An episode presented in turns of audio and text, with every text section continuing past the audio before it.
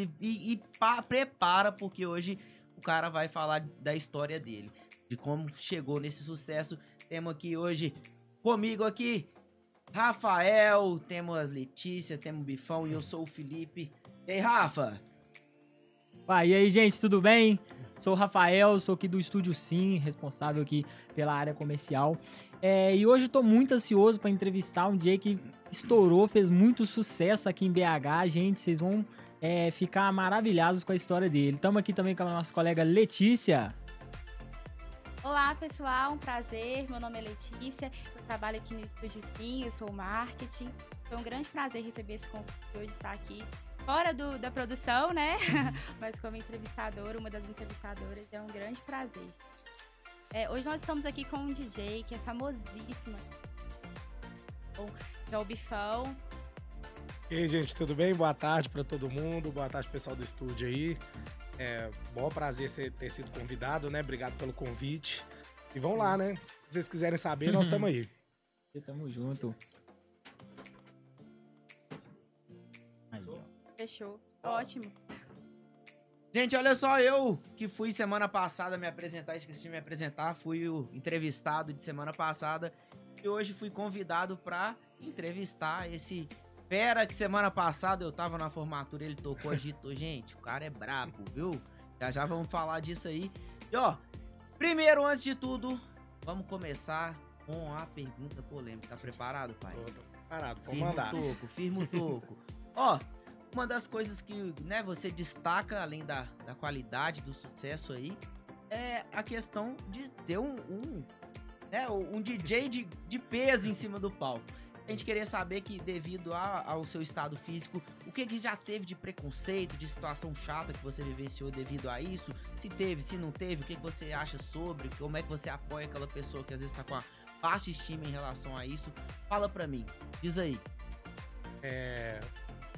Bom, tipo assim, tem muita coisa que envolve esse universo, né? Sobre aparência, sobre autoestima e etc. Graças a Deus, eu nunca sofri nenhum tipo de preconceito em relação ao meu peso.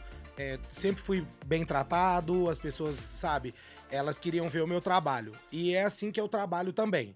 Não importa se a pessoa é rica, se ela é pobre, se ela é negra, se ela é branca, se ela. Não importa para mim. Eu quero saber qual a competência dessa pessoa. Sabe, o, o dia que algo físico for atrapalhar no que a pessoa faz, aí tudo bem. Aí você tem que ver se aquilo realmente atrapalha o que ela tá tentando entregar. Agora, se não atrapalha, aí eu não acho que nem tem que ser comentado, sabe? Sim. Não é uma questão física, uma questão ideológica que vai fazer com que a pessoa não entregue um bom trabalho para quem ela tá prestando o serviço, né? Exatamente. Então eu acredito muito que até hoje eu não sofri nenhum preconceito, não chegou até mim, pelo menos. Eu nunca tive que rebater isso e nunca me impediu de prestar aquilo que eu fui prestar, né? Show demais. Ó, antes da gente começar, né, a, entrevista com as novas perguntas aí, a gente quer falar hoje do nosso patrocinador. Então você que tá acompanhando aí, agradecer, né, por estar acompanhando a gente. E hoje a gente quer falar aqui do Estúdio Sim, que tá com essa estrutura maravilhosa, beleza? Convidando aí o pessoal das empresas a trazer, apresentar o seu trabalho, a conhecer a estrutura, dá uma passadinha aqui, conversa com a, com a equipe do Estúdio 5, você vai adorar, né, a estrutura de câmeras, microfone, o estúdio e com certeza a equipe aqui, que é uma equipe muito bacana, vai ser super bem recepcionado. Então você que quer falar do, da sua história, do seu trabalho, da sua empresa, quer apresentar de uma forma diferente nesse mercado que tem ganhado né, um, um, um mercado muito grande, que tá, tem sido destaque, né? Hoje, que é o podcast, que é essa estrutura legal, que a gente acompanha direto passando os tases. E pode ter certeza que aqui o seu serviço vai ser divulgado, sua empresa. Combinado? Não deixa de passar aqui não. E ó, aproveitando, já segue Estúdio Underline 5. Arrasta pra cima e vem com a gente, ó. Vai Rafael. É isso aí, gente. Então, resumindo o que o Felipe falou, tá precisando de um estúdio com alta qualidade, os melhores equipamentos de Belo Horizonte. Nós estamos aí para criar infoproduto, videocast, podcast. Nós temos toda a estrutura completa. Então acesse estudiosim.com e entre em contato com a gente. É, então, voltando aqui, Bifão, é, tem uma pergunta também que me surgiu aqui agora, né? Pra levar o clima mais leve. É, em que momento, né? A gente geralmente demora a ficha cair, mas qual foi o momento que você parou e pensou assim, pô, cara, eu estourei? sabe? Aham. Bom, eu, essa ficha ela ainda não caiu pra mim. É, eu acho que o momento de. Eu, eu acho que pela minha ambição ela ser muito grande, eu não tô enxergando o momento onde eu estourei. Porque pra mim esse momento ainda não chegou. Entendeu? Ser famoso na cidade, um DJ local, não é um momento de estourar. Sabe? Eu acho que o estourar, pra mim, essa palavra, é quando você tá a nível nacional, às vezes até mundial. Sabe? É quando você tá buscando algo muito maior. Hoje eu sou um DJ reconhecido pelo meu trabalho aqui em Belo Horizonte, em algumas cidades de Minas, até em São Paulo, Rio de Janeiro, eu já começo a receber algumas propostas, mas por enquanto eu ainda não me considero um DJ estourado. As pessoas vão falar, ah, Bifão, você tá estourado, você tá em todos os eventos e tudo mais, mas pra mim ainda tá pequeno, sabe? Então, pela minha ambição, eu não me considero estourado ainda, mas que surpreende, surpreende. E eu acho que chegou esse momento pra mim de surpresa de eu falar assim, nó, tá dando certo, meu trabalho tá indo pra frente. Foi quando eu não achei mais uma brecha num sábado pra ir no aniversário, um domingo onde eu podia descansar, tirar o dia de folga, porque não tem. Eu não, eu não sei qual foi o- a última sexta, sábado, domingo, tirando a pandemia, né, obviamente, que eu parei pra falar assim, nó, esse final de semana eu vou ficar tranquilo. Não teve, graças a Deus. Então eu acho que isso, quando a minha agenda começou a pipocar e eu não tinha tempo pra fazer mais nada do que eu gostava no final de semana, eu falei, nu, parece que agora tá dando certo mesmo, parece que agora vai, sabe? Você já começa a ser um, um pouco do, do resultado do sucesso, né? É, Já começa a ver ali que você já Uhum. tá estourado ali naquele mercado, naquele nicho. sim. E como que surgiu? é, como que você começou a, a a Então, eu fazia direito, aí eu fui, sei lá, faltavam nove matérias pra eu formar e eu adoeci. Não fisicamente, mas psicologicamente. Eu nunca quis direito, sempre foi um sonho dos meus pais. E eu peguei esse sonho deles e pus em mim. Falei, não, eu tenho que fazer direito, eu tenho que ser o cara que o meu pai quer que eu seja, que minha mãe quer que eu seja. Só que isso nunca dá certo. Jamais. O sonho tem que ser seu e não das outras pessoas. E eu nunca tive o sonho de cursar direito. Eu fui convencido a ter esse sonho de cursar direito, entendeu? Então, no final das contas, não era a minha vontade. Então, quando eu tava lá, sei lá, faltando poucas matérias para me formar, eu ia pra porta da faculdade e ficava dentro do carro chorando. Eu não queria entrar na faculdade, eu não queria fazer a faculdade de direito. É um- foi o momento da minha vida onde eu me senti mais fraco pra tudo. Porque tudo me abalava demais. Eu fui e falei, não, eu tenho que dar um jeito, eu tenho que sair disso. Aí eu fui fazer terapia. E na terapia eu descobri várias coisas. E uma delas era que eu não queria fazer direito. e aí, meio perdido na vida, Quase meio no finalzinho. quase no finalzinho. Aí, meio perdido, tipo, meio sem saber o que fazer, meio sem saber o que queria. É, eu tava fazendo nada na época. Não tava ganhando dinheiro, meio desesperado, porque quando eu fazia direito eu já fazia estágio, já ganhava dinheiro, e já tinha saído do estágio, não entrava dinheiro nenhum. Tava meio desesperado assim. Um amigo meu, que é DJ também, me chamou pra ir num show dele. E eu fui. Chegando lá, ele começou a tocar e ele toca funk. E eu comecei a cantar todas as músicas que ele tava tocando. E aí ele veio a dúvida nele e perguntou, véi, o que, que você faz da vida? Aí eu falei, no momento nada. Ele falou assim, por que, que você não vira DJ? Aí eu falei assim, pô, nunca passou pela minha cabeça, nunca imaginei virar DJ, nem, não, nem, nem ideia do que, que um DJ faz. Aí ele foi falou assim, faz o curso comigo. Eu vou te dar o curso, você faz o curso, depois eu vou te colocando no mercado de BH. Falei, ué, beleza, vamos lá fazer então. Fiz o curso, na primeira noite eu fui tocar lá no Night Market, 800 pessoas, não, ou não passava nem ar No- de tanto nervosismo. Cara, eu E fui o no Night Market é? uma vez, ele tava lá, quem sabe É, pode ser na estreia. É. E aí, entrei, comecei a tocar vários erros técnicos, tipo assim, muito nervosismo, mas a pista tava respondendo super bem.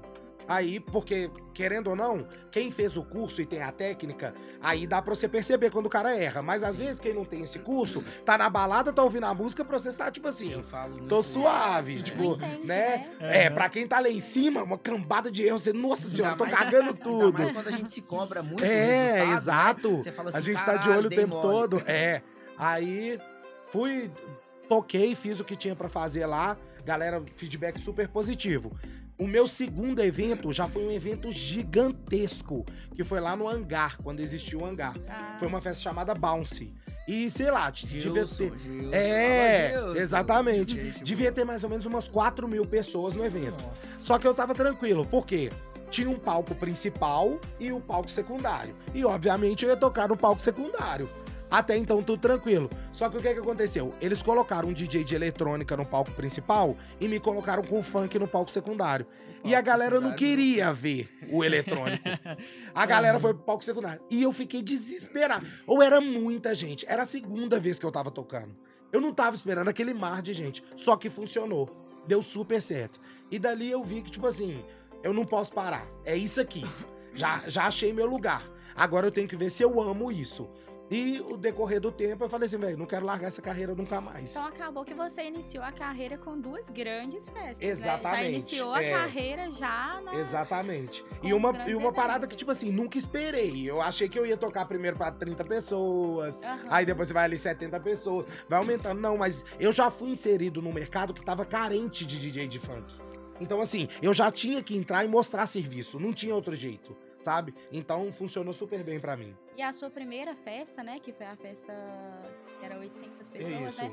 Foi esse DJ que te deu. o Exa curso era a que- festa dele. Ah, era a festa dele, dele, isso. entendi, Era uma entendi. festa onde ele era sócio. E aí ele foi e falou: Não, vão lá que você vai tocar na minha festa.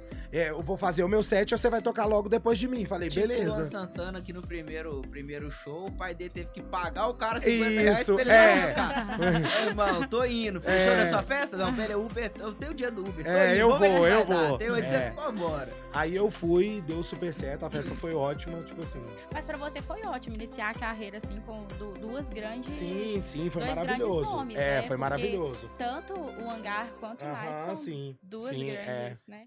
Show de bola, olha só, já já a gente vai falar, né, que a gente achei legal ele falando ali. Eu sou uma pessoa que, que sonha muito grande também, Sim. tenho objetivos pra frente. E o legal é você falando, né, da, que olha, eu sou uma pessoa que quer estar num nível muito Sim. grande, não, não me contento em estar Aham. destacando somente em Belo Horizonte.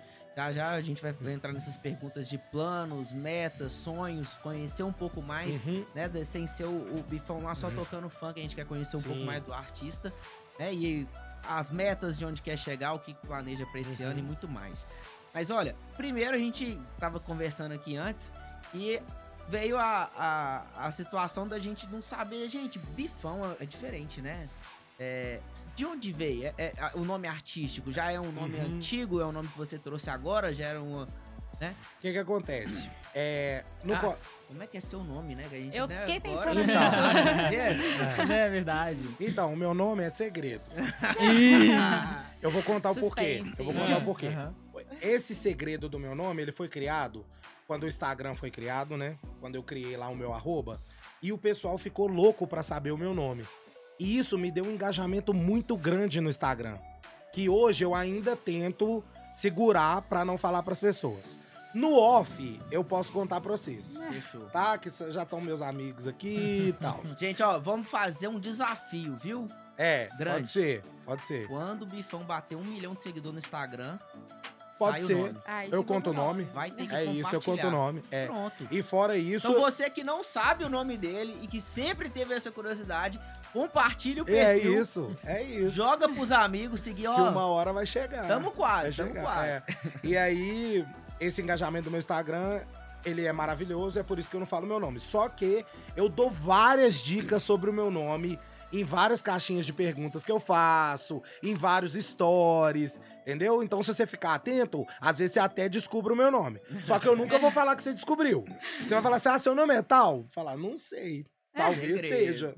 Suspense. Entendeu? É. Suspense. Mas aí o que que acontece? Quando eu era menor, eu era adolescente, sei lá, eu já era gordinho. E na minha época não existia bullying, né? O, é, o termo bullying.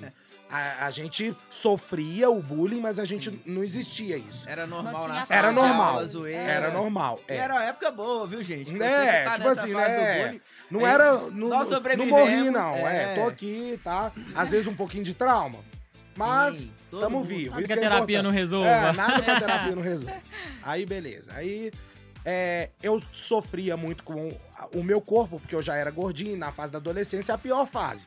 Todo mundo começa a beijar, transar, etc. E você vai ficando pra trás. Ninguém quer ficar com você, ninguém quer te beijar. E é paia isso. Mas eu. Até os 14 anos de idade, eu era um cara muito CDF, gordinho mesmo, short na cintura com a blusa pra dentro, cabelinho partidinho de lado, muito tímido, não conversava com ninguém. Pra vocês terem ideia, eu tinha um amigo no colégio. Era o meu melhor amigo e eu só conversava com ele. Então, todo trabalho em grupo eu tava com ele, uma prova em dupla eu tava com ele. Era sempre ele. Eu não tinha outra saída, sabe? E aí, é, quando eu fiz 15 anos, tinha uma viagem no meu lá no meu colégio pro Beto Carreiro. E nessa viagem foram só alguns alunos, porque eu estudei no Instituto de Educação. E o Instituto de Educação eram 10 turmas para cada série. Não, manda um abraço pro pessoal do Yang, porque Yang domina. Domina. Domina, exatamente. Quem ou não estudou no Yang, ou não conhece, ou conhece alguém, pelo menos você conhece alguém que estudou. Que estudou lá, Então- exato. É, eram 10 turmas da mesma série, cada turma com 50 alunos. Então a gente vivia uma cidade dentro da escola, entendeu? Não era uma escola ali onde você conhecia todo mundo, não. Cada dia que passava você conhecia uma pessoa diferente, de algum lugar diferente, de, um, de uma região de Belo Horizonte, de uma região de, sei lá, Ribeirão das Neves, que não era nem BH mais, sabe? Tipo assim, é uma loucura. Lá era tinha de tudo. E hoje você vê essa galera que tava lá Total, exatamente. Fala, irmão! Exa- E muitas vezes no palco também, porque é uma galera que tem um artístico, tem uma galera que você vai na padaria, tem um cara trabalhando na padaria, tem um cara que é dono de um lugar, que não sei o quê. Tipo assim, em todo lugar tem alguém que estudou ali no instituto. E lá, é por isso que eu falo, que lá não era uma escola de ensino, é uma escola da vida. Sim. Porque você aprender, lá você aprendia a ser ser humano. Entendeu? Você tinha que aprender a conviver com uma pessoa que era muito rica e uma pessoa que era muito pobre. Você tinha que conviver com pessoas gordas e pessoas magras. Tinha de tudo no colégio. Então acaba que você tinha que aprender a tratar as pessoas, a como ser tratado. Lá você aprendia E tudo. você falando que, inclusive, você estudou na época do Jonga lá, né? Exatamente, é. Eu tá estudei na estourado. mesma época que ele. Já já a gente vai falar sobre isso, sobre artistas É. de Belo Horizonte e região que tem Aham, ganhado sim. uma repercussão. E aí, nessa época, é, tinha essa viagem. E nessa viagem, como foram poucas pessoas, eu falei assim, velho, é o momento pra eu me reinventar. Para as pessoas conhecerem uma outra pessoa. E nessa mesma viagem, o meu monitor, o monitor que ficava lá cuidando da gente, era o Satiro, que era um cara que também estudava no colégio, só que ele era um ano mais velho que eu, então ele tava na série da frente. E o Satiro, ele, é uma, ele já era uma pessoa visionária desde adolescente. E ele falou comigo assim, cara, é, sabe como é que você faz pra você parar de sofrer o que você tá sofrendo? Você tem que ter um apelido que não seja pejorativo e que ao mesmo tempo seja um apelido muito legal e que faça referência ao seu corpo. Falei assim, pô, mano, eu não consigo pensar nesse apelido. Todo mundo na escola vai te conhecer por aquilo único. Exatamente. único, É. seu. E o principal, você vai se apresentar com esse apelido. E as pessoas vão se sentir constrangidas de te zoar. Porque você já vai trazer segurança com o apelido. Aí eu fui falei, então você vai ter que me ajudar, que apelido é esse? Aí ele me dá uns dois dias que eu vou pensar e já te falo. Falei, beleza então. Dois dias se passaram, ele chegou pra mim e falou assim, véi, seu apelido tem que ser bifão. Aí eu fui e falei assim, por quê? Ele falou assim, porque não é pejorativo, não é uma coisa que vai te jogar pra baixo e ao mesmo tempo é um apelido muito legal. As pessoas vão gostar muito de falar bifão. Aí eu falei assim, velho, esse trem não vai pegar não. Isso aí que você tá falando não vai dar certo. Quando eu voltei da viagem do Beto Carreiro, as pessoas do meu colégio, todas, todas as pessoas, já conheciam o bifão. Elas queriam ser amigas do bifão. Porque a galera que foi comigo fez uma propaganda tão boa de mim que na hora que eu cheguei no colégio, todo mundo já sabia quem eu era. Praga. Em uma semana, eu virei a atração do colégio. Eu era o cara do colégio. Todo mundo sabia quem era Bifão. Pô, esse cara é muito legal, quero ser amigo dele, cara divertido, cara zoador e tal. E aí fiquei muito popular no colégio. Muito, muito popular. Então eu saí da água pro vinho. Era o cara completamente desconhecido, que ninguém fragava, pro cara que era o Bifão. O cara da resenha, que todo mundo queria colar, vamos ser amigo desse cara, tipo assim, absurdo, absurdo. E desde então, esse apelido, ele se tornou não só um apelido, mas uma personalidade. O menino que tinha 14 anos e que não conversava com ninguém, ele desapareceu, ele sumiu, Pra tomar a forma do Bifão. O bifão é um cara que conversa com todo mundo, não tem vergonha de nada, vai te zoar, mas vai saber brincar com você sem te machucar, que pra mim é o principal. Você pode ser o cara mais zoador do mundo, mas você não pode né? machucar a pessoa. Porque aí é paia. E a pessoa também, assim como eu, tem que ter o discernimento. Às vezes eu vou fazer uma piada que vai te machucar, mas você tem total abertura pra falar comigo, velho. Não fala assim não, porque isso aí eu acho paia. E eu vou falar assim, ok, não posso brincar des- dessa forma com essa pessoa, porque senão eu vou machucar ela. Mas eu posso brincar de outras formas pra também incluir ela, pra também não excluir ela. Sabe? Não é que eu não. A pessoa. Ah, eu não aceito nenhum tipo de brincadeira, então não vou ser amigo dessa pessoa. Não. É só não brincar com ela. Entendeu? Eu acho que é muito isso. A gente ter empatia. Se colocar no lugar do A outro, gente não sabe? sabe o trauma que a pessoa tem. Exatamente, exatamente. É porque, tipo assim, ah, sei lá, posso usar, sei lá, sua mão, vou dar um exemplo aleatório. Ah, que sua mão é muito engraçada. Às vezes, velho, foi um acidente que você teve, que foi pai, a fraga, e tipo assim, eu tô fazendo uma piada que pode te machucar. Só que ao mesmo tempo pode ser uma parada pra você que não tem nada a ver. Que você vai achar engraçado e, tipo assim, fraga. Então eu acho que tem que ter essa empatia. Isso aí. Eu mesmo, por exemplo, ah, cara, é incrível o quanto que eu me identifiquei com sua história. Eu também era bem gordo, Hum. era o nerd CDF, na época do Moacir Andrade, estudava lá no. Moacir. E um apelido que eu não gostava, que realmente machucava, o pessoal me chamava de Rexona, porque quando eu era mais novo, eu suava muito, Ah, muito, tá. muito, muito, e tinha um cheiro mais forte. Aham, sim. Então isso me machucava. E teve o mesmo pensamento que você. Sobre ter um apelido que pega. Parece ter uma história legal. e aí o pessoal começou a me conhecer por caixa. Né? Por causa de uma, de uma zoeira lá na sala, Aham. o pessoal ficou me chamando de cearense e tudo mais. Nunca liguei. Eles falavam, você tem um cabeção e tal, cabeça Aham. quadrada, me chamou de caixa. Só que é um apelido tão legal que isso não me machucou. Aham, né? sim. Então, essa, isso que você falou é muito legal. A gente tem que saber entender o que, que não machuca a gente Exato. e o que que. Qual que é o limite da brincadeira do outro. né? Exato. Isso é muito interessante que você falou. É, e também falando, continuando falando sobre carreiras e tudo mais, eu queria saber assim: é, você é um DJ que toca música é, de outros MCs, de outros DJ também. Você é o animador da festa. Isso. Você tem é, alguma meta de começar a criar músicas? Me conta aí um pouco aí desses projetos seus. Então, é, primeiro eu queria consagrar um nome. Né? Eu queria que as pessoas soubessem quem era o Bifão. Antes de eu lançar qualquer song, qualquer coisa. A partir do momento que a minha agenda ficou lotada e eu já não tinha mais tempo pra eu fazer as coisas que eu queria fazer no final de semana, Aham. eu falei assim: agora eu tenho que chegar no patamar mais alto que um DJ local pode chegar. E creio que eu fiz isso. Eu cheguei no patamar onde já não tem espaço em BH pra mim. Já toquei nos, nos maiores eventos, nos eventos que eu queria, entendeu? Aonde um DJ local pode chegar. Agora é o momento de soltar uma música. Agora é o momento de chegar e falar assim: essa é minha, autoral. Porque aí eu vou começar a ser lembrado não só como o DJ de Belo Horizonte, mas o cara da música tal. Entendeu? Sim. Só que a- até isso eu levo um estudo muito forte pra minha vida. Por quê?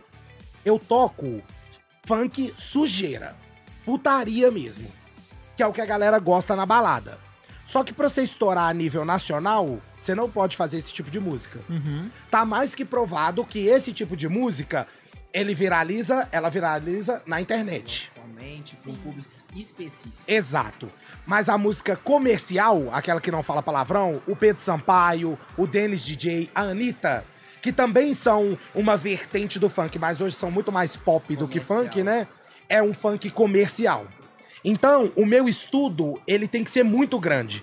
Porque eu saio de um lugar onde eu toco só putaria pra um lugar onde eu vou produzir algo comercial. Entendeu? Certo. Então não é uma coisa básica e simples. Ah, lança qualquer coisa aí e põe seu nome. Não, eu não quero que seja assim. Eu quero que seja algo pensado, algo estudado e algo que atinja todo, todo mundo, qualquer tipo de público. Que o pai Que e a- a mãe não vai ter o Exatamente. Que o menino de 17 anos, 16 anos, que ele ainda tá ali sobre a guarda dos pais, né? A maioria deles, que a gente tem gente emancipada, vai ter gente que os pais são mais liberais, vão entender que arte é arte, né? Não, que as apologias, elas não necessariamente fazem com que você use drogas ou, né, crimes e etc. Uhum. Mas que essa música minha, ela atinja a todo e qualquer público. Que seja a menina de 12 anos gravando TikTok com ela. Entendeu? E que seja a mamãe de 50 anos que quer estar na balada e que fala: Nossa, essa música desse DJ é muito legal. Então é essa a minha ideia. E eu ainda não cheguei aonde eu quero com a música, entendeu? Então pra mim ele é um estudo maior. Eu não quero chegar, ah, você é DJ, você produz, me dá um beat aí, eu vou pôr qualquer letra e pronto. Não, eu quero fazer uma coisa minha. Quero fazer uma parada minha, onde eu estudei, onde eu sei o que é um acorde, aonde eu coloco o beat. Não que eu faça tudo, porque eu acredito muito que terceirizar é muito legal. Por exemplo, é, quero um podcast, mas eu não tenho uma sala legal, então eu venho até o estúdio sim. Eu pago pro estúdio me ajudar a fazer o podcast. Sim. Ah, eu tenho o artístico, mas eu não tenho o físico. Então eu venho ao estúdio. Terceirizei, entendeu? Aproveitando o estúdio, que é um patrocinador nosso. É, tá aí. Gostou ó. da estrutura? Tá de portas abertas. Incrível. Estão, inclusive estão de parabéns.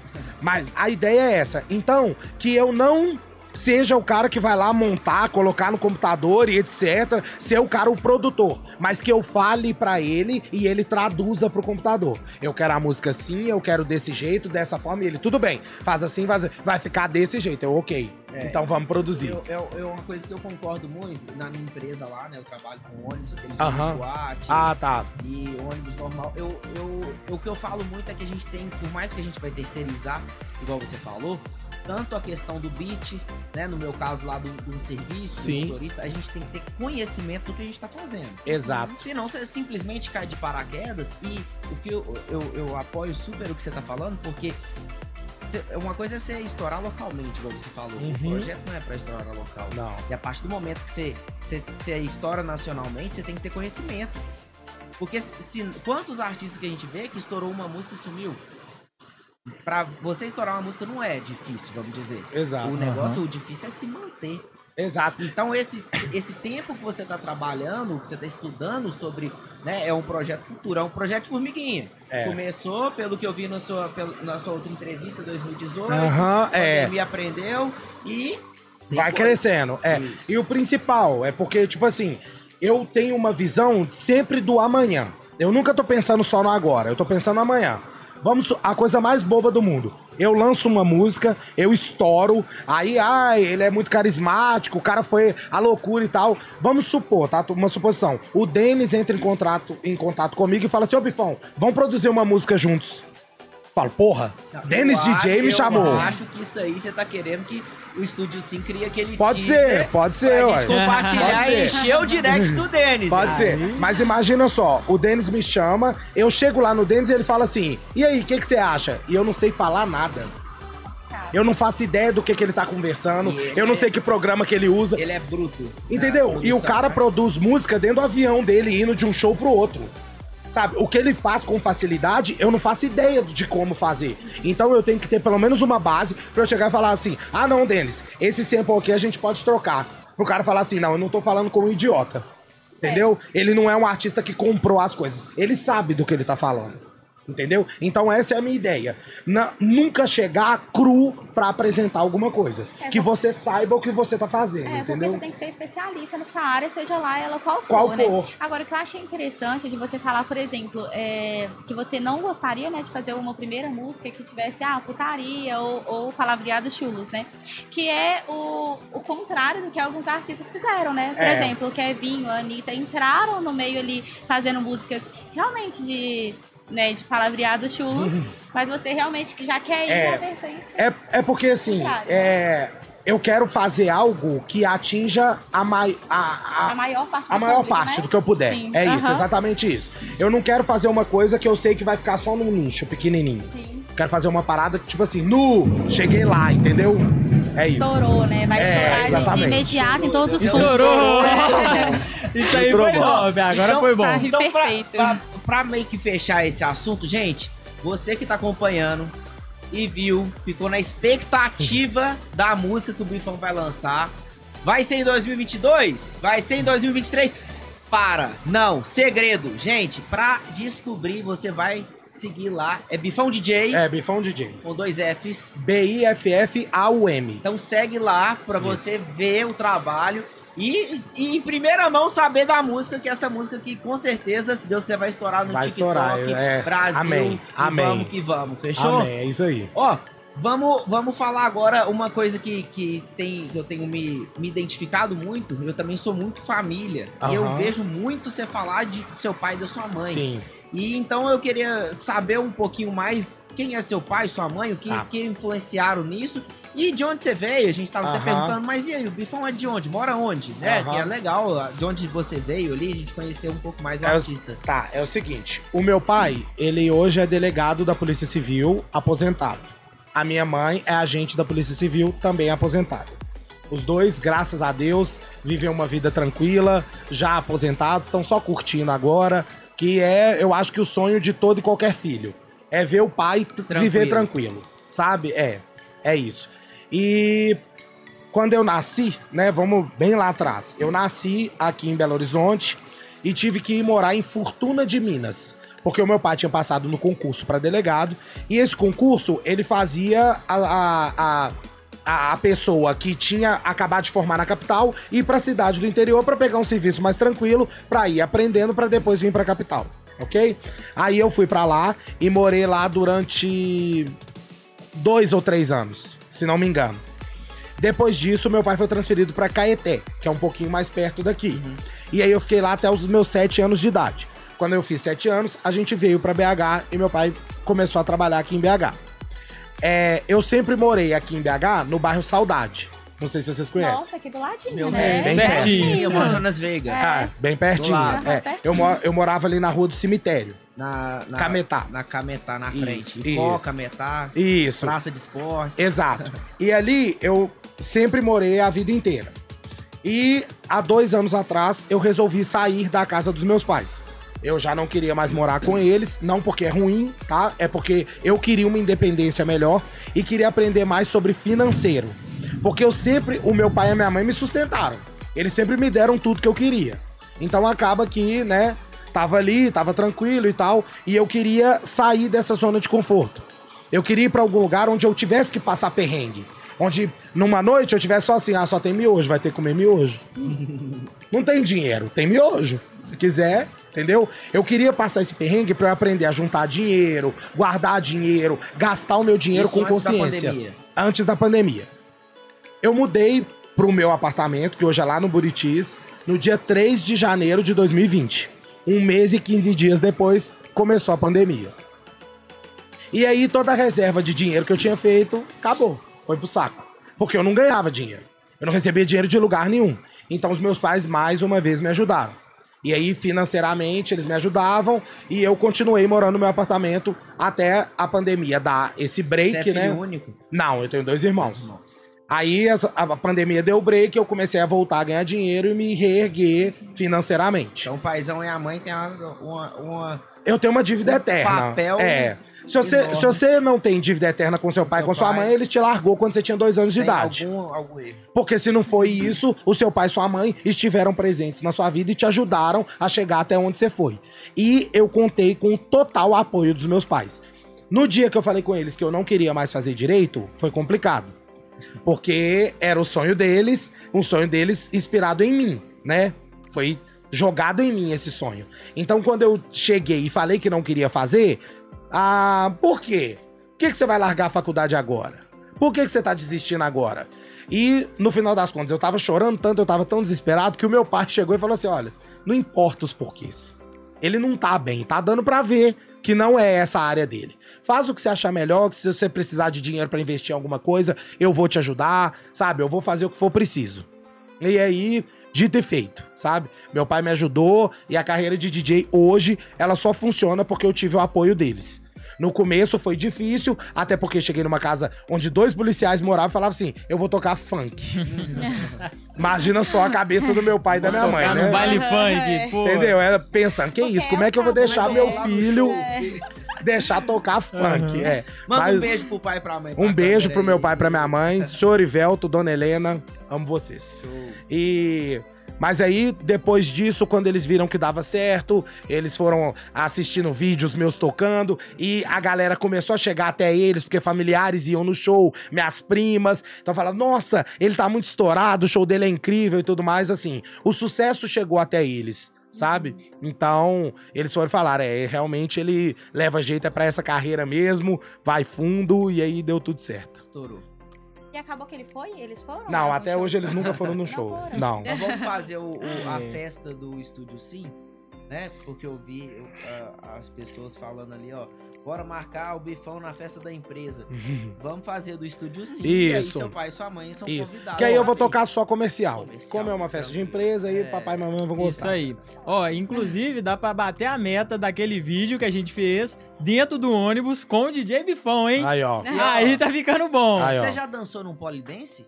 Não. Ih, Não? Aí, mais Mais um pra aí, Ainda ó. não. É, ainda não. Tiago! Posso, Não esquecemos. um, posso fazer. É, ó. Posso fazer, isso não é problema pra mim, não. É isso aí. Ah, Então a meta é nesse vídeo também. Tem que ter mil likes nesse vídeo também, beleza? É isso. Aqui e naquele outro, aí vai ser em dose quádrupla. Nossa, isso vai É ser loucura. muito massa. Ó, tem gente aqui que não perde um show seu. É mesmo? Tem, olha a Letícia. É mesmo? Grande fã Eu sua. fui, eu fui esses dias no seu show. É verdade, a gente tava eu- encontrou. é, Eu, e a Lorena, eu falei, não, Bifão, vem cá, vamos tirar uma foto. Aí a Hum. gente tirou uma foto, ele gravou um videozinho. Inclusive, o vídeo que eu divulguei aqui no estúdio no Instagram foi um vídeo que eu gravei no seu show. Aí, ó. Ai, Tá top certo, demais. É A isso. fonte aí? é forte. Isso mesmo. todos, em Pensando nesse carinho, eu queria saber como que você se sente, sabe? Quando. Que às vezes passa muita coisa na mente da gente, na correria, a gente Uhum. não para nem pra analisar a situação que a gente tá. Mas quando você vê o carinho de fã, ouvir alguém falando assim, pô, eu vou em todo seu show, cara. Ou só fui em tal lugar por causa de você, sabe? Como que você se sente? Ou, vou te contar. É, é difícil até eu expressar em palavras o que eu sinto quando uma pessoa chega pra mim, às vezes no evento, antes de eu entrar no palco, a pessoa me para e fala: velho, eu sou muito seu fã. Eu amo seu show, eu não perco um. Eu fico até sem o que responder. Eu agradeço, obviamente. Falo muito obrigado, sabe? Eu não sei nem o que falar, agradeço muito. Porque, ou, é, é- é por isso que eu faço o que eu faço. Entendeu? É por esse feedback que eu trabalho do jeito que eu trabalho. Pra pessoa chegar pra mim e falar assim, velho, o seu show é incrível. Pô, eu tô entregando uma parada que tá fazendo a pessoa ser feliz, nem que seja durante aquela hora que eu tô tocando. Sabe? Eu tô agregando uma felicidade na pessoa, nem que seja por uma hora. Porque, pra mim, no final das contas, como eu já tive é, ansiedade, é, não vou falar que eu tive depressão, porque eu não acho que eu tive depressão, mas tristeza é a pior coisa que uma pessoa pode sentir. E sabendo que eu posso entregar pra ela o contrário da tristeza é maravilhoso demais. Eu não tenho palavras pra agradecer a pessoa que me para e fala assim: "Mano, vamos tirar uma foto? Eu sou muito seu fã". E isso acontece muito. E isso é muito bom. Não só pelo show, mas às vezes até pelo Instagram. Igual eu tenho um público é, que agora tá chegando agora mais infantil. Ontem uma menina me encontrou no shopping e ela me deu um abraço. Ela devia ter, sei lá, uns 13 anos, no máximo, sabe? Pré-adolescente. É, ela me deu um abraço, um abraço talvez mais sincero que eu já recebi na minha vida. E ela, nossa, que felicidade poder, poder te encontrar aqui, poder te abraçar. Vamos tirar uma foto comigo? Eu falei, óbvio, é claro que nós vamos tirar uma foto. Porque pra pessoa, pra mim, pra mim, pode ser até mais um momento, mais um fã. Mais uma pessoa falando bem do meu trabalho. Mas pra aquela pessoa pode ser um momento único sabe? Do fã dela, de uma pessoa que ela admira tanto, ela tá encontrando pela primeira vez pessoalmente. Então aquilo pode ser muito absurdo. E eu acho que é esse o cuidado que o artista tem que ter com o fã. Esse momento ele é muito importante. E às vezes não seja importante pro artista. Pra mim é, tá? Pra mim é muito importante esse Os momento. pequenos Mas- detalhes. É, né? mas às vezes pra um artista que tem isso o tempo todo, talvez não seja tão importante. Mas pra aquela pessoa é muito importante. É fruto do resultado do seu trabalho. Exatamente. Exatamente. É um momento único pra pessoa. Ela, velho, eu tô encontrando o cara que eu sou muito fã. E eu vou poder abraçar ele, eu vou poder tirar uma foto com ele. Velho, se você não puder dar cinco minutos de atenção pra essa pessoa, é melhor você nem ser artista. Troca a sua profissão. Não, e sabe? Como é que é essa questão? Porque, vamos supor, essa, essa pessoa, né, que, que te encontrou, essa fã, ela tem 13 anos. Mas, no caso, ela não é, entra, né, É, festas. nunca foi num show meu. Ela não entra nas suas festas, no caso. Então, ela te conhece pela internet. Pela internet, literalmente, exato. Né? Ela vê os- caixinha de pergunta lá, que é muito Isso. engraçada. Ela vê os reposts dos shows. Aí ela manda uma mensagem pra mim assim: Oi, Bifão, te encontrei hoje no shopping, olha a nossa foto, me manda a foto. Eu sempre salvo. Aí ela vai e fala assim: É, tô doida pra fazer 18 anos pra ir num show seu. Aí eu falo, É. tá, daqui a pouquinho você já tá pronta e você vai num show Isso meu. aí. É, tá falando bastante do seu show. Tem pessoas que ainda não te conhecem. A gente vai mostrar aqui alguns vídeos para ter noção Aham. do quão bom é, né? Aí o João vai colocar aí e mostrar alguns vídeos. Inclusive mandar um abraço pro pessoal da New Era, do Boulevard. Ah, New Era Minas. Isso aí. Amo eles, inclusive. Maravilhoso. Tamo junto. Esse vídeo aí, por exemplo, é bem no comecinho da carreira. Parece que foi. Tá sem o áudio. É. E aí toda a energia né. BR, porra louca, chacoalha a bunda e vem com a boca, vem. Faz o chupiquete, boca louca no careca, porra louca, chacoalha a bunda e vem com a boca, vem. Faz o chupiquete, boca louca, pro menor, porra louca, chacoalha a bunda e vem com a boca, ah. Faz o chupiquete, boca louca, louca, chacoalha a bunda e vem com a boca, vem. Você não sabe o que ela faz. Faz os, faz os, faz os, faz os, faz os chupicante boca louca, pro menor porra louca. Eu estourei, eu estourei, caralho, pega a visão. Essa época aí, eu fazia um show por final de semana, dois shows por final de semana. e nesse final de semana eu tive quatro. E aí ele vai, com... o cara que tá filmando, ele comenta isso. Quatro shows só hoje, justamente pra eu falar. Eu falei, eu estourei, porra. Estourei, caralho. Isso Porque aí. na época, então, pô, quatro shows num final de semana era absurdo. Aí eu falei assim, no, agora eu tô muito grande, que isso? Quatro shows é muita coisa. Hoje eu faço 12, 15 por final de semana. Então, assim, uma outra época, né? Semana Mas- passada estava com show em outra cidade. É, Tinha não, a gente três faz. shows aqui e um show em A gente outra faz, a cidade. gente faz. É uma correria danada, mas a gente entrega, fui graças eu a fui Deus. na formatura de medicina semana retrasada no Mix Garden É, toquei mesmo. Toquei lá. lá. Você tava lá? Foi a do Matheus Cauã? do Matheus Cauã. Ela Top. Incrível. Entrou de manhã, foi de É, já era seis horas. ó. Já era seis horas. Play. E agitando, hein? É, É Seis isso horas aí. da manhã. Seis horas começou o bailão. É, Isso aí. E aí, o Rafael Felipe perguntou onde vai ser seu próximo show. Fala aí seus próximos shows pra galera que tá vendo aí ao Bom, vivo. deixa eu dar uma Da olhada agenda, aqui na agenda. olhadinha. Porque eu não decoro, né? Essa semana eu Quem tenho tá te 23 conhecendo. shows. Ah, Não, essa semana tá fraca, essa semana tem menos. Ah, o ano começa depois do carnaval, né? É. Então, vamos, É vamos mesmo, assim. estamos em 2021 ainda, né? Ainda o 22 não É, começou. não. Ó, sexta-feira eu tô no Enhangar, lá no aeroporto, Carlos Prates. Peraí que tá carregando. Sexta-feira eu tô no Enhangar é, e no Nostro Bar, na Pampulha. Sábado eu tenho uma formatura, na verdade um meio advogado, é, no Quintal, lá no Caiçara.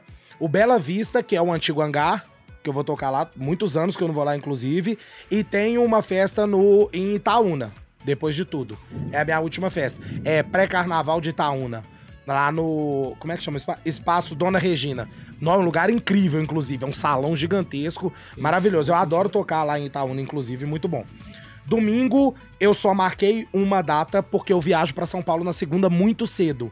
Então eu não, ti- não marquei shows pro domingo. Eu vou fazer só um no Malard, que é um meio advogado também, do direito da PUC.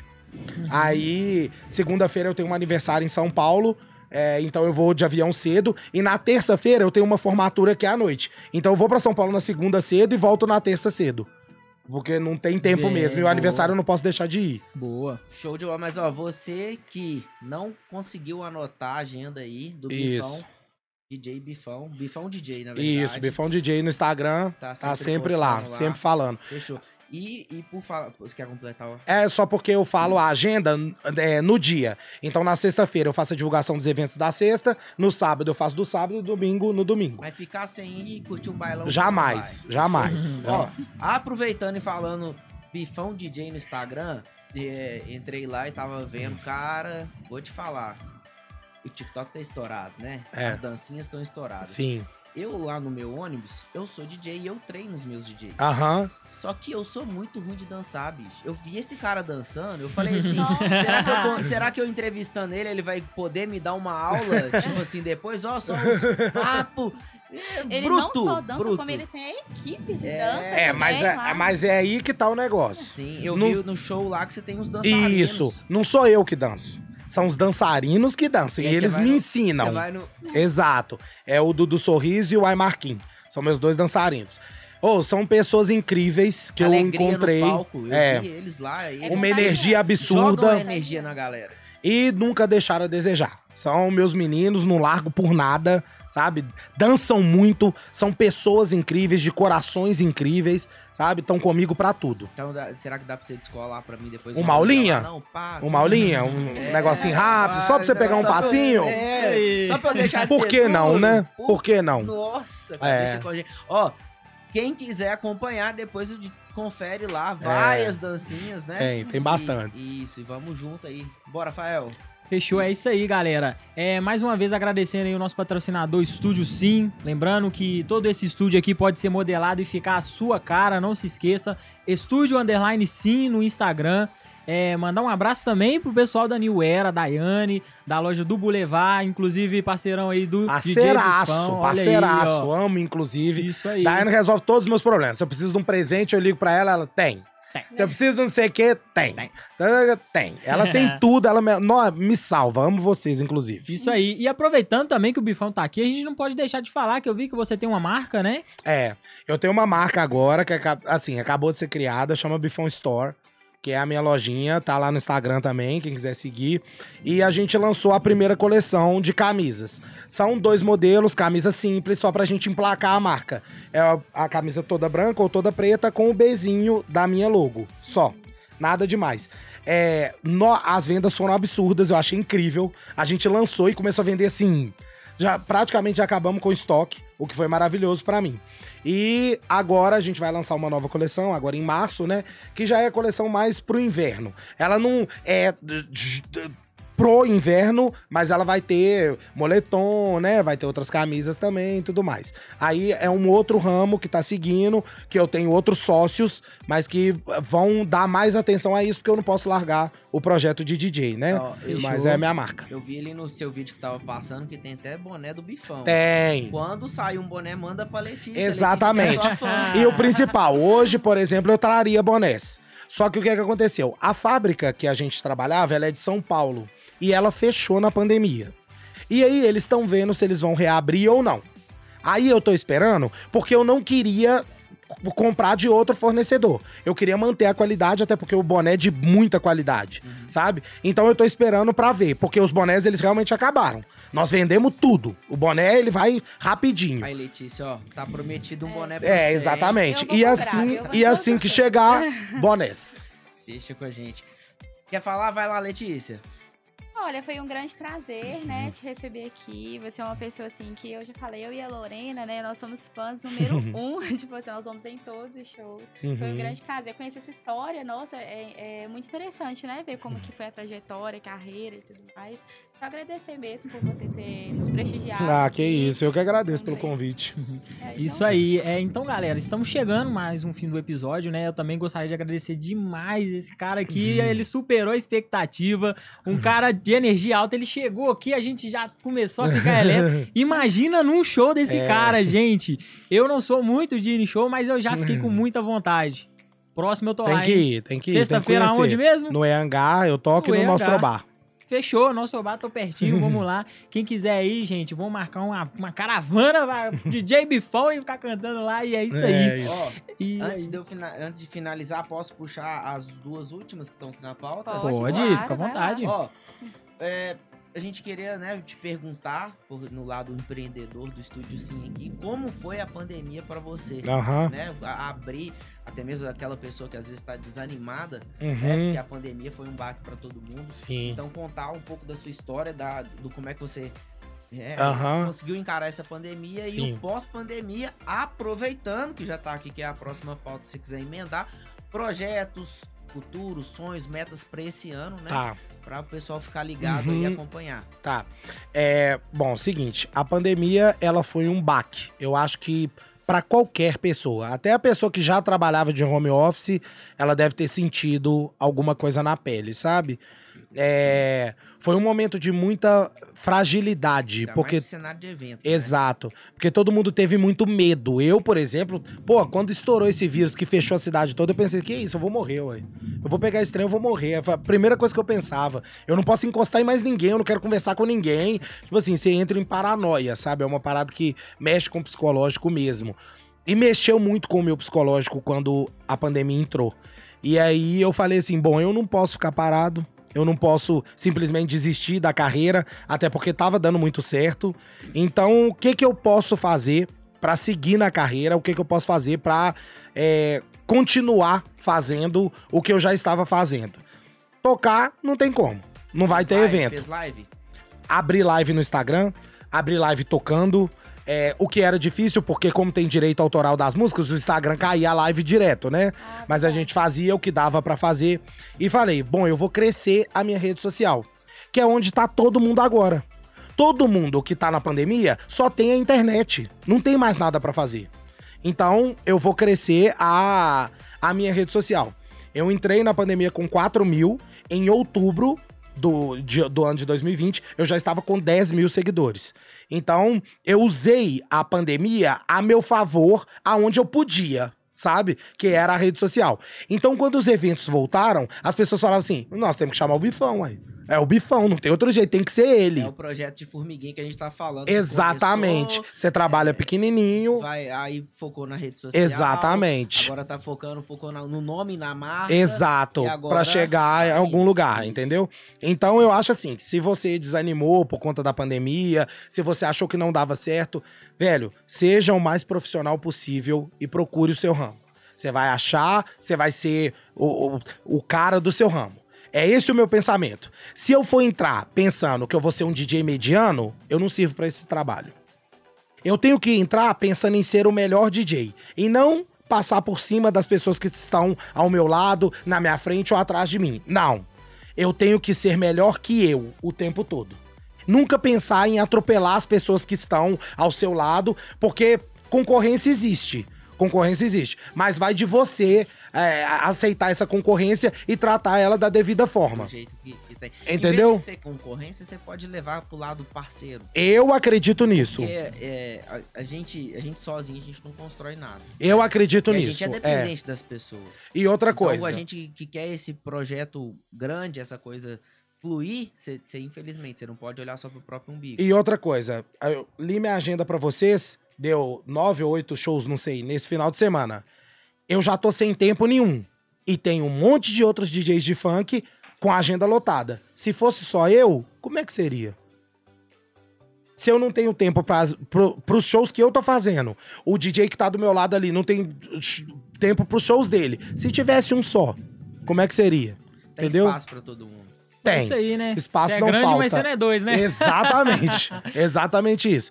E os projetos futuros, que eu gosto de falar, é que esse ano tem que sair uma música. Não tem como. Mas a pessoa só vai saber dessa música onde? Só se ela entrar no meu Instagram e dar uma olhada. Agita. não tem Por como. falar Instagram, me fala do seu conteúdo, cara, que é um conteúdo divertido. É, então. Pira, galera... É. Eu, tenho, eu tenho uma, uma, uma seguidora que ela deve ter uns 9 anos, 10 anos. Ela tá assim, nossa, ele é super divertido.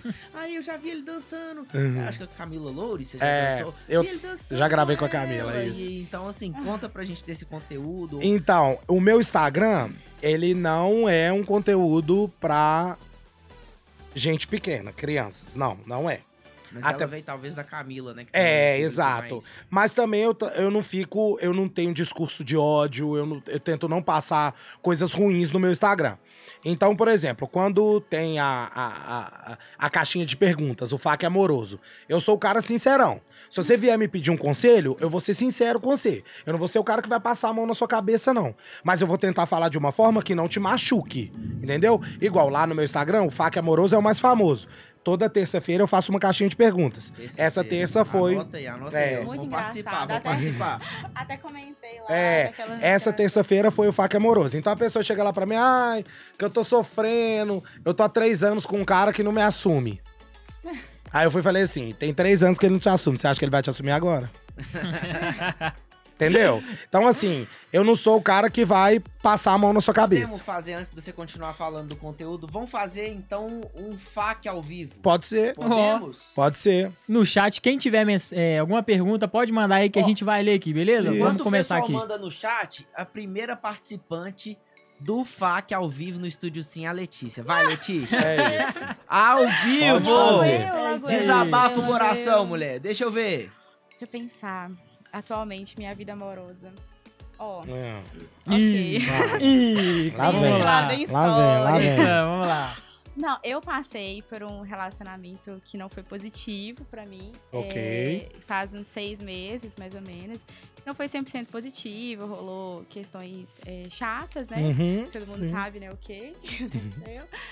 E hoje em dia, mesmo que eu conheça alguém legal, eu não consigo, não consigo me, não consigo sair da minha bolha ali. A Uhum. pessoa pode ser incrível, gente, eu não consigo, eu fico ali. É, não, eu não quero, você vai me magoar, você vai me trair, você vai, não consigo me abrir pra pessoa. Que Bloqueio emocional. Bloqueio emocional. Bloqueio emocional. O que que cura bloqueio emocional? Terapia. Né? É Não tem outro jeito.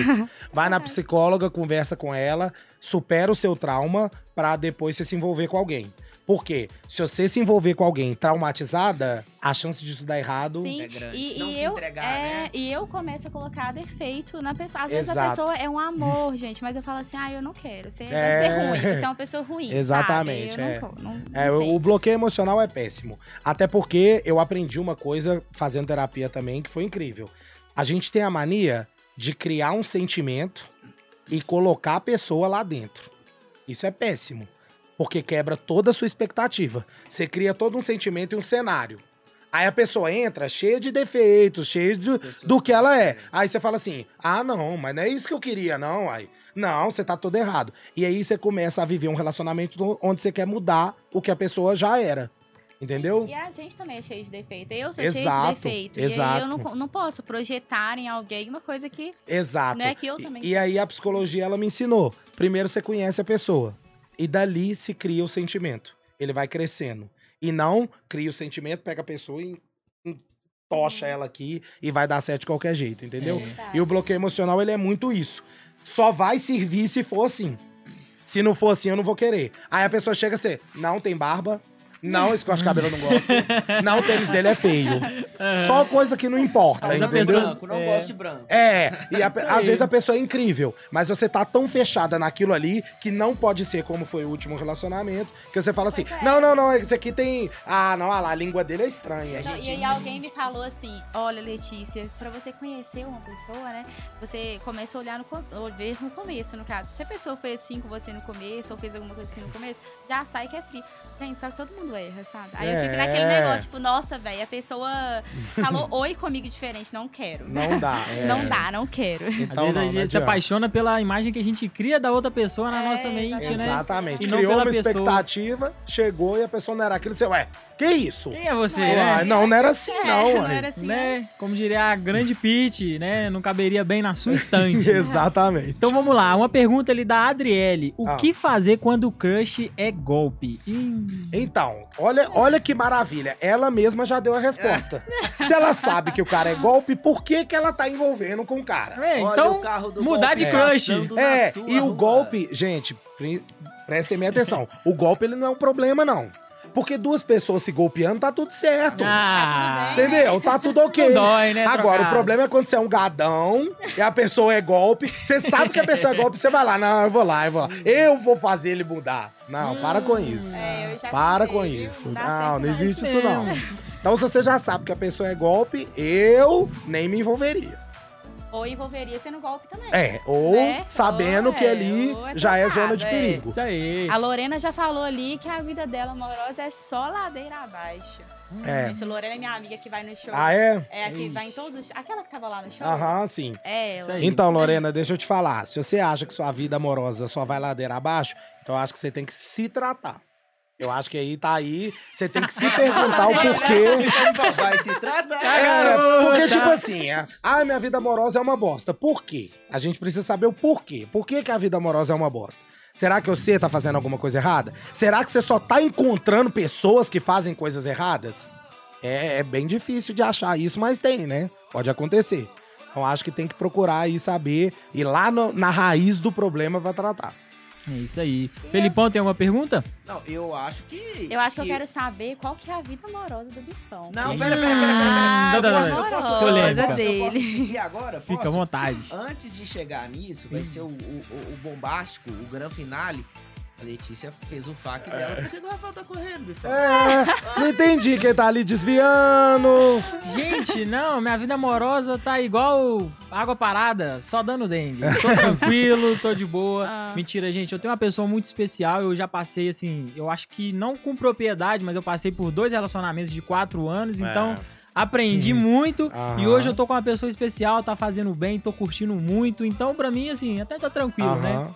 Mas. Você quer que coloque uma música de fundo ali? É, É, ai, meu Deus, talvez é uma coisa mais romântica, né? Ele é apaixonado, Ah, viu? Ele tá fala que certo, não, mas é tá apaixonadíssimo. Sou, quem não é, gente? Eu sou apaixonado, apaixonado também pela vida, né? Isso, é, É isso. muito bom. Então, assim, tá, eu posso fazer uma pergunta, né? É, tem uma pessoa especial. Né? Aham, A gente ainda não, não namora, né? Formalmente. aham. Tô com ela especial por causa, talvez, desse. Sei lá, desse medo de entrar naquele mesmo ciclo, né? Aham, sim. Você acha que também é bloqueio emocional? Você Pode tá ser, legal assim? pode ser. O que eu acho mais legal é porque, assim, gente, lembrando que eu não sou terapeuta, tá? Certo. Eu sou um comediante da internet. Só pra, só pra galera Só pra vocês não acharem assim, Claro, não, né? eu vou procurar o Bifão porque ele é psicólogo. Não, eu não sou, tá? É só pra Por isso que eu sempre a indico a entrevista. psicologia. Só pra é, distrair. é, mas assim, eu no seu caso, eu usaria muito do diálogo. Porque às vezes a gente tem muito medo de falar pra pessoa o que a gente quer e de ouvir o que a pessoa quer. Aí a gente tá na zona de conforto, porque às vezes você tá super apaixonado, mas você vai conversar com ela ou ele, não sei, e você vai conversar e vai chegar e vai falar assim: a pessoa vai falar pra você assim: "Ah, eu não sei, tá legal do jeito que tá". E aí é uma frustração. E pra você não perder isso, você fala assim: "Não, não vou nem perguntar". Só que eu acho muito justo a gente perguntar e deixar as coisas mais transparentes possíveis. Porque aí evita a decepção e de machucar muito. Porque tudo bem, você tá lá com, com um cara e você não sabe se ele quer namorar, mas você quer namorar. Você pode chegar pra ele e falar assim, véi, eu tô muito afim de namorar. E a resposta pode ser positiva e ela pode ser negativa também. Então ele pode chegar e falar, ô, eu não sei se eu quero namorar, não. Pra mim tá bom do jeito que tá. E nós temos essa, essa questão de querer que a, que, que a pessoa adivinhe o que a É, gente quer. Olha, eu exato. acho que ele Exato. entendeu que eu Exato, quero namorar. é. E aí, e quando ele fala não quero namorar, pode te magoar ali no momento, mas você sabe, ele foi sincero. Ele não tentou te enganar, ele não tentou te passar a perna. Então eu acho que quando tem um sentimento, igual você falou, ah, eu tô com um sentimento e tá legal do jeito que tá, é bom conversar. Isso. Saber o que, que a pessoa quer, saber o que, que você quer. Porque às vezes vocês estão na mesma vibe, mas só de criar um monte de coisa na cabeça já pensa assim: nossa senhora, o que, que ela vai achar? E se eu falar isso aqui, ela vai achar que nós estamos namorando? Eu não quero namorar agora. Aham, Entendeu? isso mesmo. Então, assim, a conversa, pra mim, o diálogo, ele é sempre o melhor É. de, de todos. Eu acho que eu tô, assim, até bastante tempo com ela, exatamente por isso. O diálogo é muito importante, né? Sim. E a gente, sim. graças a Deus, tem tido um diálogo muito bom. Mas se tudo der errado, eu vou seguir o conselho da Lorena. A terapia aí nos shows do Bifão. Pode ser. Pode ser também. Isso é Fechou? uma excelente terapia, Isso aí. inclusive. Então vamos voltar à pergunta polêmica. Será que a Letícia poderia repetir? É, eu quero saber. E a sua vida amorosa? como é É que tá? Porque complicado. deve ser, Hum. inclusive, complicado, né? Pra pessoa, assim, ir nos shows, né? Tem É, muita, ó, né? vou, vou explicar o que, que acontece. Bom, é. Eu não sou o Brad Pitt, né? Vamos lá, não sou o Brad Pitt. Mas existe sim muita. é, Muita proposta, vamos colocar assim, nos shows, tá? Eu não vou mentir pra vocês, não. Tem muita proposta A sim. agenda tá cheia. A agenda tá, estourado. cheia, é, né? pode Tô colocar assim. Só que, por incrível que pareça, eu sou uma pessoa extremamente seletiva. Não, não vou ficar só porque, ah, deu mole ali, vou pegar e pronto. Não. Eu não sou esse cara do golpe. Eu nunca fui o cara de pegar muitas pessoas, até porque minha condição física nunca me, me ela- retratou Não isso. é só porque ela é um bifão também. É, não é, não é isso, não tô desesperado. Só que eu vou confessar que tem alguém aí que tá me balançando bastante. Olha. Tá me balançando ela bastante. Revelações. Já mandou foto com cachorro, aí já me amoleceu, entendeu? Já perguntou o que que você acha de um apartamento, É, casa? isso aí é loucura, isso aí é loucura. Loucura. Porém, é, eu sigo muito mais racional do que emocional, ultimamente. Então, eu não vou fazer nada precipitado. sabe? Eu não vou sair correndo, fazer qualquer coisa. É, ah, é primeira oportunidade, vou namorar e pronto, é isso. Não. Até porque hoje eu tô 100% focado na minha carreira. O que é importante pra mim é o meu trabalho. Obviamente, se uma pessoa quiser me acompanhar e eu gostar dessa pessoa, eu nunca vou falar assim, não, não é o momento. Não, de forma alguma. Mas agora eu tô 100% focado no meu trabalho, sabe? E isso pra mim é o importante. Até, até porque tem pessoas que edificam, né? A É, nossa carreira. exatamente, que estão ali do lado. É, exatamente. Pode exatamente. Ser uma pessoa aí E é isso que eu procuro. Uma pessoa que esteja ali comigo e que eu possa estar com ela também. Que literalmente tem- feche 10-10, né? Exato. a pessoa pô. tem que vir pra somar. Exatamente. E pensa só, ela vai namorar, se for namorar, um DJ que sexta, sábado, domingo não vai estar com ela, entendeu? Verdade. Ela tem que ir no show pra ver, entendeu? Então, o almoço na casa da sogra no domingo, ele não existe pra mim. Ou então vai ter que ser o café da manhã. Exatamente, vai, ser, vai ter que ser o café da manhã da segunda, né? Que é a hora que eu tô chegando em casa. É. Então, assim, é uma vida complicada, é uma vida difícil, que eu acho que a companheira, ela tem que saber Entender. disso, sabe? Ela tem que saber, é difícil acompanhar ele. Mas, sabendo que eu sou 100% fiel, eu nunca vou trair uma pessoa, porque eu acho uma das maiores baixarias do mundo é você trair alguém, é enganar alguém, sendo que você tem a opção de chegar pra pessoa e falar assim, olha, eu não, quero você mais estar aceita. com Mais você. uma vez É. o diálogo. Entendeu? Eu posso. Véi, que você mande uma mensagem pra pessoa, que você seja escroto. Você tá namorando e aparecer alguém, você manda uma mensagem assim: temos que terminar. Vou beijar na boca. É escroto. Isso é escroto. É mas isso. ainda é menos escroto do que você enganar a pessoa que você tá junto. Sabe? concordo. E nos shows também você é super respeitoso também, né? Creio que É, sim, creio que sim. sim, Eu, na verdade, nos shows eu procuro não beijar, porque ele é o meu local de trabalho. Não pode misturar as coisas. Não é, mas obviamente acontece, tá? Não, do- quando eu desço do palco, acontece. E, obviamente, eu só fico com a pessoa que praticamente chega em mim. Sabe? Porque eu não quero usar da minha posição de DJ pra chegar em alguém e pra me beneficiar por isso. Então a pessoa no final do show, ela vai ali, ela me dá um mole, ela joga um charme, aí eu vejo que eu tenho espaço pra chegar. Mas se não for assim, eu não vou chegar nela. Entendeu? É importante, né? É. Porque a pe- Eu próxima separar, pessoa é, sim. Separar. Nós só temos mais uma pergunta aqui, que é o do Júlio Márcio. Que ele falou: é, três anos de namoro, posso casar? Bom, é, tempo eu não sei se dita muito. Eu já vi pessoas que em seis meses começaram a namorar e casaram. Hoje tem dois filhos e deram super certo na vida. Como também já vi pessoas que namoraram durante 14 anos, casaram e com três meses separaram. Então, assim, não sei se é tempo. Eu acho que você tem que conversar com a pessoa e se for isso que vocês querem, Bola pra que tempo frente. Não é nada, né? Nada. É isso aí, Eu- como tá ali, né? É sobre isso. Tem um mês, eu Ah tô, tô namorando tem um mês só e a parada tá intensa. Então, é, às vezes, tá muito melhor do que muito namoro. Exatamente, Exatamente. exatamente. Exatamente. Exatamente. Como a Thaís falou ali, verdade é sempre menos doloroso do que uma mentira, Exatamente. né? Eu acho. Eu acho. Então, é melhor uma verdade doída do que uma mentira confortável. Exatamente. Então é isso aí, gente, ó. Seja escroto, mas não Seja verdadeiro. trai a confiança de outra pessoa. É, exato. Isso aí, então, gente, é, agora estamos chegando ao final do nosso episódio. Alguém quer dar, fazer mais consideração? Felipe, Letícia? Ó, agradecer, né, a, a presença do Bifão aí. É, vamos acompanhar a agenda Uhum. dele, as dancinhas do TikTok. Já vamos preparar a pergunta pro, pro Faque Amoroso. É, toda terça tem. É, e, e no mais é isso, esperar a música lançamento em E- 2022. O meu boné. O boné, boné. O boné. Letícia. Isso.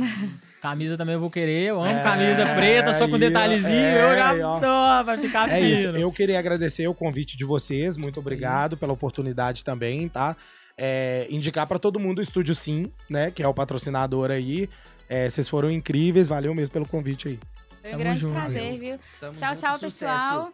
Isso aí, galera. Muito Valeu, obrigado galera. pela audiência mais uma vez, tá?